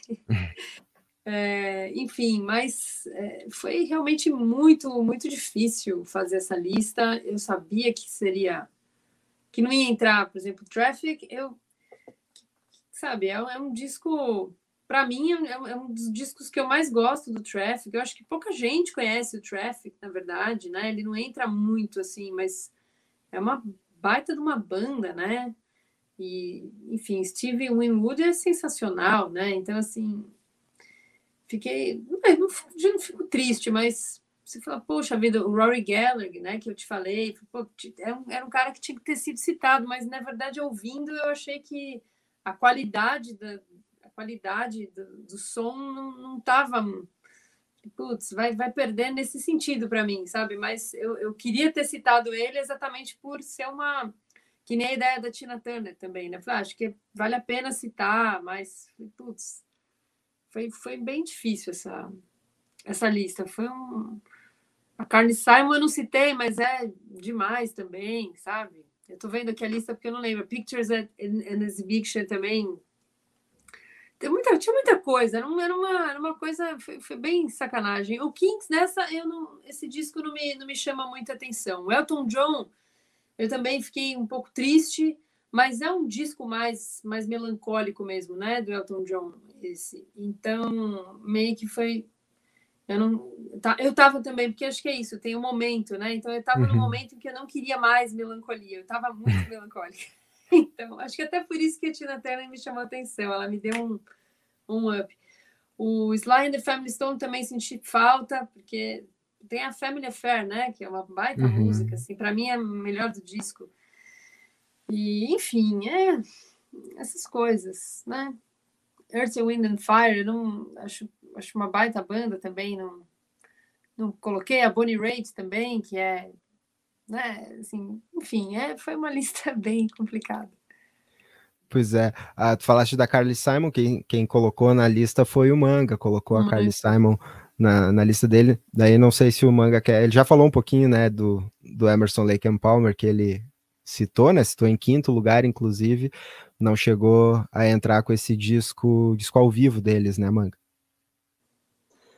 É, eu, eu gosto muito desse disco, é, não é é uma, uma, é Pictures and Exhibition né? é, é, é, uma composição do Mussorgsky, né, do, do compositor russo, e, e, já foi orquestrado é uma, é uma composição para piano, né? Foi orquestrado pelo Ravel, foi orquestrado por um monte de gente, até uh, que bom, várias pessoas orquestraram isso já. E, e, e foi orquestrado por Emerson Lake Palmer, que é, é, uma coisa diferente, né? É uma orquestração diferente, uma, uma, de um trio, né? Progressivo e eu acho demais assim o, o, que eles conseguiram fazer com isso, que é bacana, né? Com a, a música do, do Mussorgsky, né? E tem também tem uma tem um meio disso uma música do, do, do Greg Lake que é linda no meio, né? Que é muito bonita e, e, esqueci o nome da música, que vê que coisa, mas ela é maravilhosa, é ele violão só, é um arraso, é um arraso, ele canta muito, toca muito, é, é um arraso, é, esqueci o nome da música, é, mas enfim, e, e, eu gosto muito desse disco, e tem a Carly Simon, eu sou, eu era apaixonado pela Carly Simon, né, eu era apaixonado por ela, mas, enfim, esse disco é, o disco inteiro até não conheço tanto, mas só pela, pela Carly Simon, dizer, das outras coisas que eu, que eu, que eu vi depois da, da, dela, né? Eu gosto muito dela. Ela eu acho uma ótima compositora, né?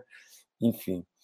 E, e, e, só uma coisa, Eduardo, que você falou, que é isso daí mesmo, que você tinha falado, novembro e dezembro, o pessoal manda ver, porque é Natal é uma, é uma época de lançar disco mesmo. Isso daí faz parte do, do, do, do calendário das. É, fazia, não sei se faz ainda, mas fazia parte do calendário das gravadoras. Né?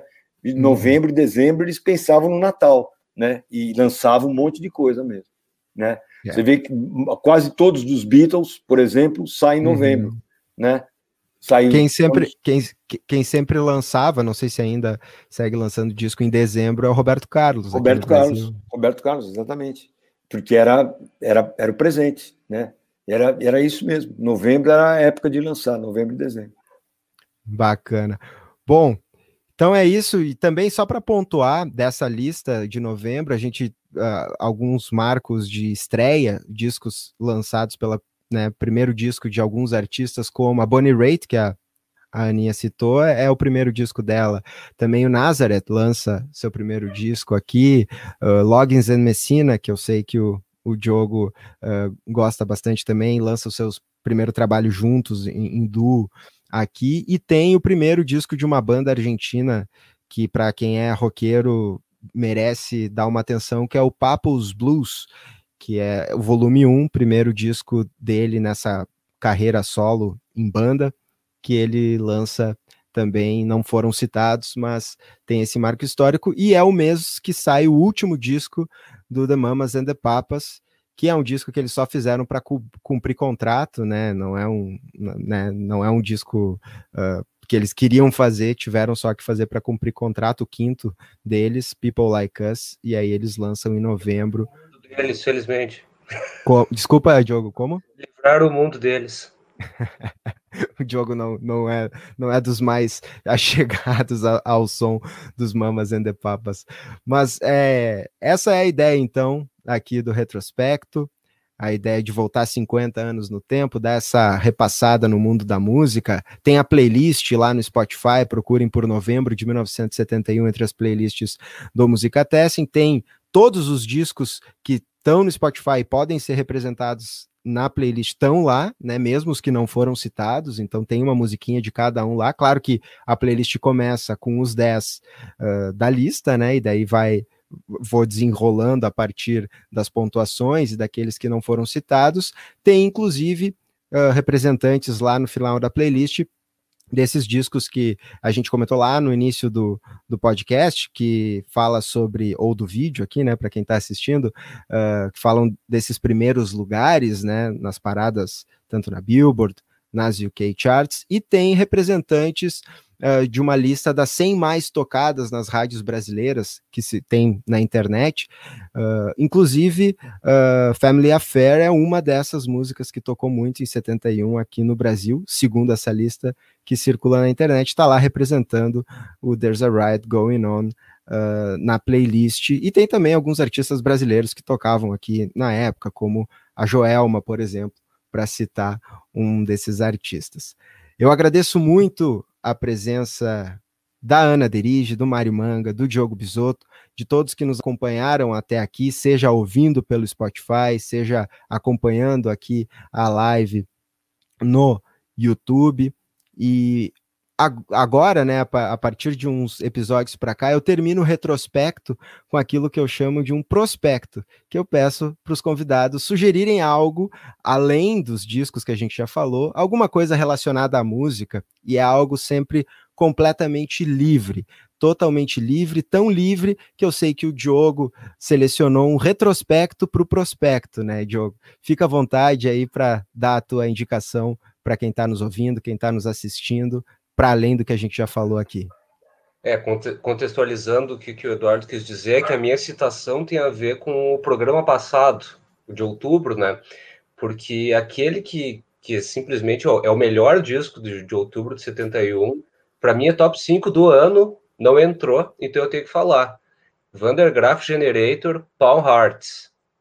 Então, eu, eu, eu falo diretamente com o ouvinte mesmo que você odeie progressivo, que você ache és um porre, que ache o Peter Gabriel um palhaço vestido de, de planta, que ache a flautinha do Jethro Tull insuportável, que considere o, é, o Emerson Lake Palmer o troço mais autoindulgente do universo, você tem que dar uma chance para o Underground Generator, e melhor ainda se for esse disco.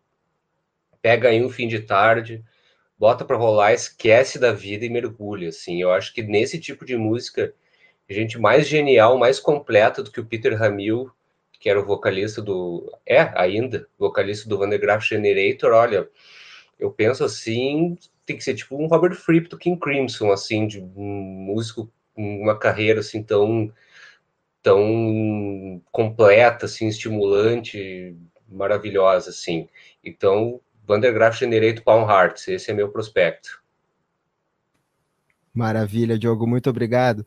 E o prospecto, ele é livre, super livre, eu deixo tão livre que o Diogo fez o retrospecto no prospecto, mas para a Aninha e para o Mário não vai ser livre.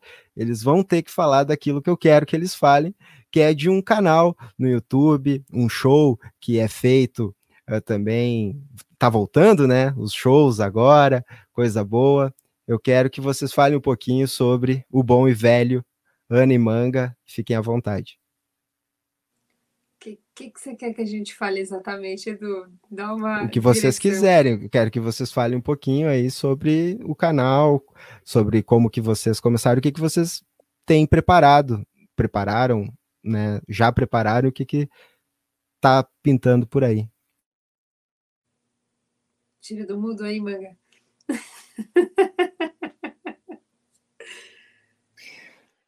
Não, bom e velho, a Aninha demorou, já vou entrar então.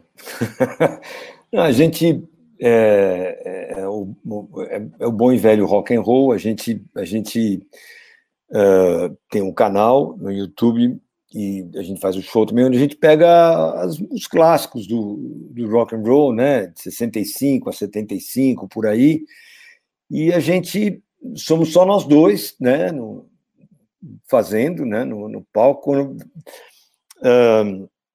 quando a gente faz o, o, o, o programa, o programa no, no YouTube, a gente grava, então dá para a gente colocar alguma coisa a mais, a gente dobra uma guitarra, põe um vocal a mais, isso dá para fazer, mas ao vivo somos nós dois só, né?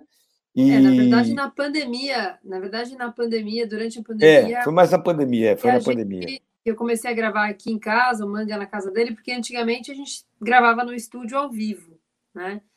E aí, com essa ideia, com essa coisa da pandemia, o Manga falou: vou, vou, vou pôr uma coisa. Aninha, se quiser pôr, e aí a gente começou a fazer aquelas. Começou a crescer, é, né? É, é. Aí eu falei, ô oh, Manga, vamos devagar, porque na hora do show aí ferrou se a gente cresce tanto que nem a S do Steve Wonder, é uma coisa que não dá para tocar ao vivo de tantas vozes que a gente colocou, né? Porque é Steve Wonder. Mas, mas foi assim, vou até falar um pouco da, da, da, pandemia, que teve o Santana, que a gente tocou Santana, foi demais, né? E deu para trazer um pouco de. Porque a gente contextualiza, né? A gente traz a música, mas contextualiza. E, e, é, e, e na pandemia a gente conseguiu colocar um pouco mais de humor também dentro do, dos videoclipes, né? Então foi bem divertido isso e experimentar coisas novas. Então a gente viu que é até mais fácil ter um convidado, porque o cara grava de casa. É, né? porque o, o, formato antes do, do programa era assim, a gente ia para um estúdio, um estúdio, e, e gravava lá, e ao, direto, gravava direto. Então, direto. algumas músicas, guitarra e violão, outras uh, guitarra, uh, violão e cello, violão e ukulele, enfim, é, cello e ukulele, e, e, e, e, era só a gente tocando e depois a gente falava, né? A gente falava do contexto da época, o que estava acontecendo, o que estava rolando, o porquê, enfim, falava sobre a música, né? Mas durante a pandemia, a gente não tinha mais esse estúdio e a gente começou a, também a gravar os vídeos em casa, né? A gente só e, e, o nosso diretor, né, o, o Fê, que, que fazia os vídeos antes da gente tocando, começou a montar esses clipes. Então a, a, a, coisa começou a ganhar uma, uma versão diferente, mais, mais animada da coisa, né? É. Mas é isso, e a gente faz isso ao vivo, a gente fazia isso antes, paramos durante a pandemia, né? Porque não dava, e voltamos antes de ontem. É, a gente fez uma é. dobradinha, sábado e domingo, Show esgotado, assim, ingressos esgotados, foi... Nós esgotados também, nós estamos nós esgotados. esgotados também, foi bem, muito, muito legal. E aí, uma coisa que aconteceu muito bacana nesse ano foi o AD em Tropicália, que eu queria falar do AD em Tropicália, que foi um projeto, é, como é que chama? Pela Lei Aldir Blanc, né, que a gente pôde fazer, aonde a gente conta, né, de uma forma de fato musical, a influência dos Beatles dentro da, da música brasileira, né, na época da Tropicália. Então, assim, é um trabalho que eu que eu particularmente fiquei muito orgulhosa de fazer. Foi um baita de um desafio, mas está bonito pra caramba. A gente contou com participações especiais do Rich, da Tulipa Ruiz, da Nausete, e foi sem, sem os clipes sensacionais. O, o, diretor, que é o Pipo de Aloysio, foi sensacional. E a, e a, gente, eu e o Manga, a gente deu um gás assim muito legal. Foi, foi um projeto muito legal. Ele está inteiro no nosso canal do YouTube. Para quem não conhece, é o Bom e Velho. A gente também, essa coisa dos shows, né? A gente está. Eu adoro Porto Alegre, quero muito voltar logo para Porto Alegre. Espero que seja possível isso quanto antes, né? Ouvi hoje da terceira dose da vacina para as pessoas mais jovens, o Manga já tomou.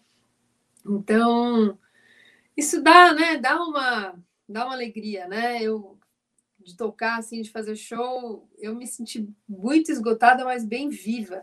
Fazia tempo que eu não sentia isso. Então foi muito, muito bacana. É. É o, que a Aninha não falou, ela falou da influência da música dos Beatles na Tropicália, mas ela não falou da influência da Tropicália na música dos Beatles né? Também tem isso, né? Eles não sabem, mas, mas, mas tem, né? é, não sei. Mas acho que, enfim, eu acho que tudo veio meio depois do Sgt. Peppers, assim, né? Uma ideia. Assim, você, você escuta muito Sgt. Peppers na Tropicália, não tem como, não. É. Mas, é. né?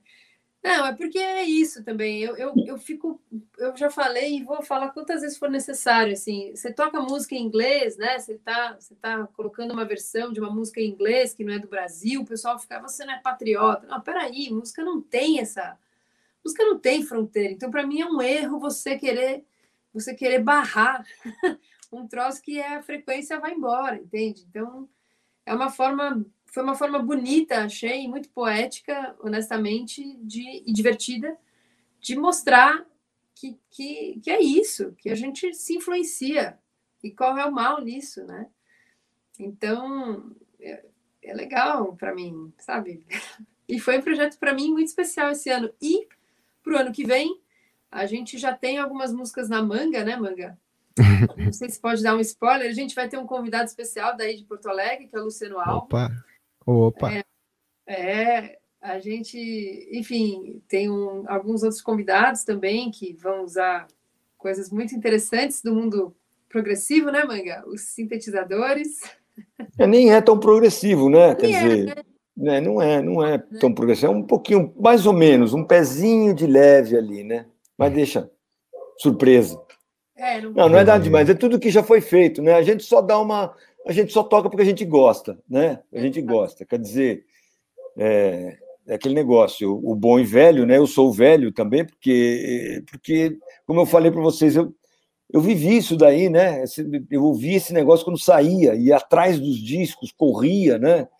Uhum. Eu, eu comprei o Abbey Road quando saiu. Fui correndo na Hi-Fi e peguei o Abbey Road. Pá! E peguei o Abbey Road e trouxe para casa. Quer dizer, é um pouco do que eu gosto, né? Daí as, as assim, meu trabalho com música, depois foi para outros lugares, tocando com outras coisas, mas, mas a, a minha história né, é, é, é, aí, né? Assim, o meu, meu começo, né? Da, da, da, da, o que me pegou mesmo foi isso, né? E o que assim que, que me fez seguir no, no, caminho da música foi isso, né? Então, e aí encontrar a Aninha, né? Que é uma super cantora, cantora maravilhosa e que conhece esse repertório apesar da, da idade, né? Vocês também, né? Mas que, que, que curte esse repertório, então é muito bacana. Eu né? conheci, eu ouvi Led Zeppelin antes que você, mãe. Eu vi com 13 anos. É verdade, você tinha 13, eu tinha 16. Eu é verdade. Muito Comecei... ah, é verdade. É verdade. Com dois, três anos, entendeu? Você, é... você nem era nascido, você nem, é nem sabia o que, que, era Beatles. Com, dois, dois anos não tinha Beatles na minha época. Mas né? que, que bacana, que bacana. Então, esse fica sendo também o, o nosso prospecto, o canal O Obrigado. Bom e Velho.